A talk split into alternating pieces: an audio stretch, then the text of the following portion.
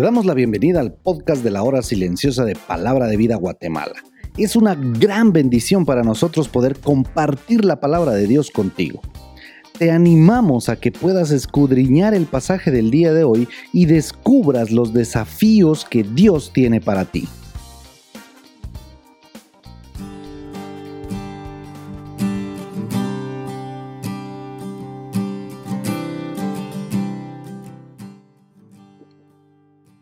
Espero que el Señor te esté bendiciendo mucho en este tiempo. El día de hoy, viernes, nuestra meditación se encuentra nuevamente en el libro de los Proverbios en el capítulo 15 del 23 al 33. Queremos recordarte que este audio no debe de ninguna manera sustituir tu tiempo a solas con Dios.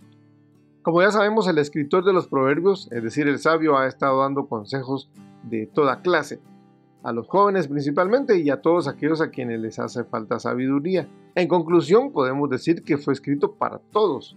Y como tal vez alguien puede desentenderse cuando se dice para todos, entonces vamos a decir que fue escrito para mí y fue escrito para ti. El escritor no se da el lujo de que sus palabras queden ambiguas, más bien presentan dos extremos, lo bueno y lo malo, blanco y negro, lo correcto y lo incorrecto, no queda nada de color gris.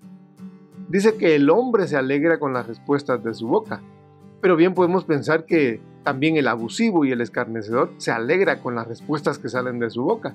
Por eso leemos también la segunda parte del versículo 23, para entender de qué nos está hablando el escritor. Y la palabra a su tiempo, cuán buena es. Leemos en la nueva versión internacional, es muy grato dar la respuesta adecuada, y más grato aún cuando es oportuno. El hombre que ha recibido insultos y burlas tal vez, no responde con la misma clase de palabras y con gran enojo, porque le es permitido, este responde, Dios te bendiga. Este no pecó, sí se enojó, pero no pecó. Más bien dio una respuesta que es adecuada en el momento adecuado. A quienes lo escuchan les resultará adecuado y oportuno, mostrando dominio propio y por supuesto sabiduría.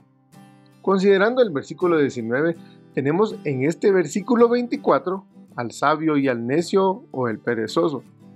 Al sabio todos los caminos le parecen dignos de caminar, aun esos caminos con obstáculos, pues sabe que también estos tendrán beneficio para su vida. Entonces dice el escritor, el camino de la vida es hacia arriba al entendido, como lo dice Pablo en 2 Corintios 2.14, más a Dios gracias, el cual nos lleva siempre en triunfo en Cristo Jesús. Pero el insensato, que se encuentra en el mismo camino, se detiene y de seguro se enreda en los negocios de la vida. Recordemos Génesis 2.17, el día que de él comieres, ciertamente morirás. Y Ezequiel 18.20, el alma que pecare, esa morirá. Este versículo 24 de Proverbios 15 es un recordatorio y advertencia para cada uno el entendido se aparta del Seol. Tenemos más conjunciones como pero, más y para establecer el contraste y en los versículos 25 y 27 tenemos una casa. En una está el soberbio que indefectiblemente sufrirá la ruina y el codicioso buscando más riquezas alborota o como dice en otras versiones acarrea mal o causa dolor a su familia.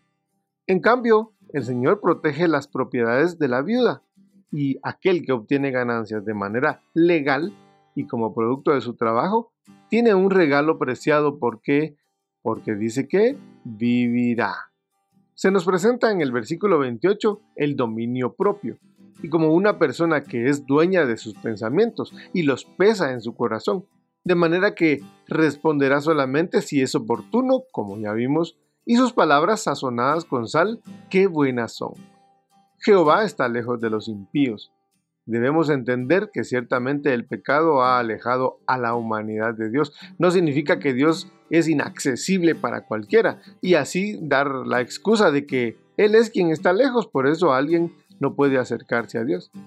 La contraparte es hermosa en este versículo, porque nos asegura que el Señor está atento a la oración de sus hijos lejos del impío, pero cerca de sus hijos. El escritor se considera justo delante de Jehová. Y es correcto, nosotros como sus hijos nos consideramos como justos por el Padre y la palabra del Señor dice que es por medio de nuestro Señor Jesucristo.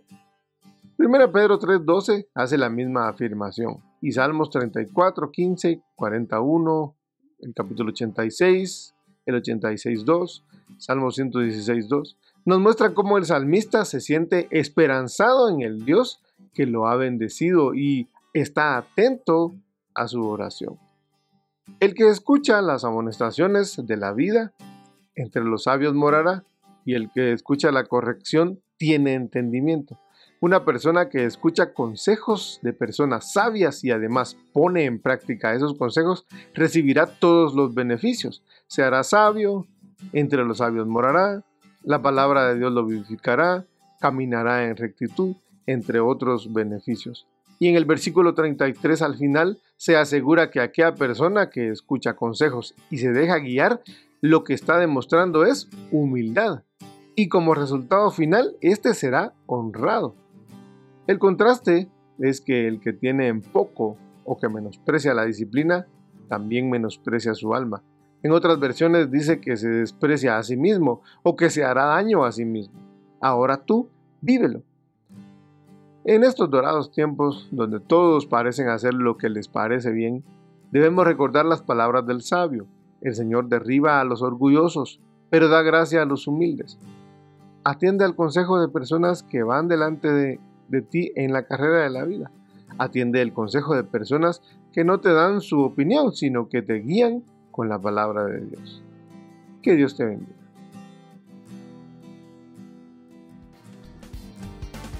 Queremos animarte a que puedas compartir este podcast con tus amigos y así poder crecer juntos en el conocimiento de la palabra de Dios. Síguenos en nuestras redes sociales para más información.